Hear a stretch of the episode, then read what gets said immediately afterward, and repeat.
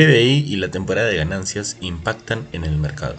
Inversiones al día llega gracias a New Road, tu mejor solución en inversiones. Contáctanos. En el plano local, los altos precios de los metales registrados en los últimos meses en los mercados internacionales representarían, de consolidarse esa tendencia, un nuevo motor en el crecimiento del Perú este año, destacó el director de predicciones macroeconómicas del Ministerio de Economía y Finanzas, Wilder Ramírez. Sostuvo asimismo que en los últimos meses se observó un incremento en el precio del cobre y oro del 10%. Si se consolida este crecimiento y se mantiene de alguna forma, las exportaciones se acelerarán, manifestó el funcionario. A la par, el ministro de Economía y Finanzas, Alex Contreras, resaltó que pese a la conflictividad social que registra el país en estas semanas, muchas empresas mineras manifestaron su compromiso y deseo de expandir su participación en el Perú. En los mercados internacionales, los futuros de acciones estadounidenses subieron en la apertura, ya que los inversores esperan otra ronda de ganancias corporativas y publicación de datos del Producto Bruto Interno.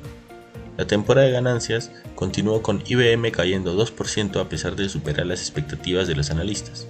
La compañía de tecnología heredada también dijo que recortaría 3.900 empleos, las acciones de Tesla, mientras tanto, subieron 7% después de registrar ingresos récord y ganancias mejores de lo esperado en el cuarto trimestre.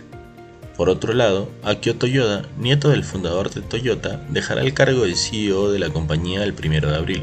Se convertirá en presidente, mientras que el jefe de la marca de la compañía, Koji Sato, asumirá el cargo de director ejecutivo.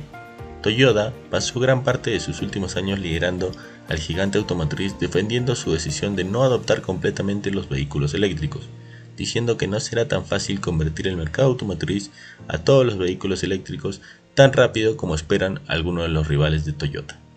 No queremos irnos sin mencionar que la empresa alemana de software empresarial SAP dijo que recortará hasta 3.000 empleos o alrededor de 2.5% de su fuerza laboral convirtiéndose en el último gigante tecnológico en anunciar significativos despidos. Estamos enfocados aún más en nuestra cartera en áreas donde somos más fuertes para continuar nuestro crecimiento acelerado, dijo Christian Klein, CEO de SAP, durante la llamada de ganancias del cuarto trimestre de 2022 de la compañía.